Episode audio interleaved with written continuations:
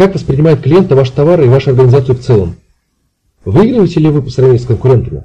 Опять же, тут вообще, когда человек выбирает интернет-магазин, в котором покупать, здесь идет связка товар плюс магазин, да?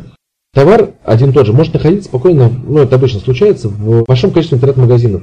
И, соответственно, выбор уже ложится не на товаре, да, а на связке товар плюс магазин. Вы должны показать преимущество покупки у вас.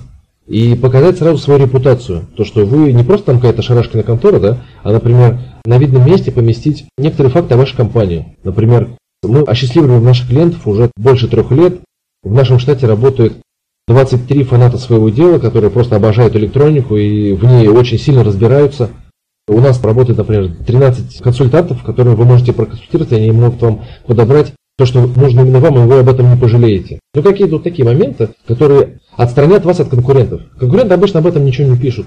И здесь поэтому происходит конкуренция по цене. А, соответственно, вам нужно как-то выделить среди конкурентов и очень положительную сторону. Вам нужно создать свой имидж надежный и эксперта. Люди любят покупать у тех, кого доверяют. Опять же, здесь те же отзывы о вашем магазине от ваших довольных клиентов. Это все сказывается в плюс. Есть ли у вас это все или нет? Вам нужно обязательно понимать. Какова последовательность покупки товара? Какие шаги должен сделать покупатель? Очень часто как бы, владелец не знает, как люди взаимодействуют с его сайтом до момента покупки. То есть есть заказ, ну и отлично, замечательно. А как это было, непонятно. Это на самом деле грубая ошибка. Вам нужно понимать, как человек взаимодействует с вашим сайтом и что привело к покупке.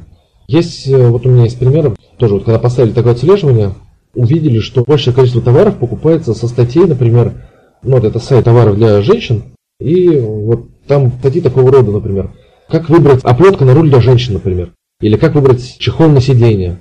Ну, то есть вроде такие, кажется, глупые вопросы, да, но на самом деле с них было больше всего продаж. То есть э, думали, что это просто идет с клиент, но на самом деле, когда мы посмотрели, поставили Яндекс Метрику, Google Analytics, мы увидели, что путь на самом деле начинается со статьи. То есть женщина заходит или там мужчина заходит на, на эту статью из поиска, ее изучает, там есть рекомендованные товары, которые именно относятся к этой статье. То есть если человек ищет меня оплетки на руль, как выбрать, да? Идет статья, как выбрать преимущества, например, все виды этих возможных оплеток на руль, там меховые, из натурального меха, из искусственного. То есть преимущества всех вариантов, там под кожу, там кожаные, кожезаменители и так далее со всеми плюсами, минусами, и по три товара каждого вида. И расписано в конце итога, например, таблица там. Люди вот после таких статей, они сразу находили, что им нужно, и заказывали. Как у вас это происходит? Вам это нужно знать. Соответственно, уже дальше оптимизировать эти точки входа, чтобы увеличивать конверсию и количество продаж.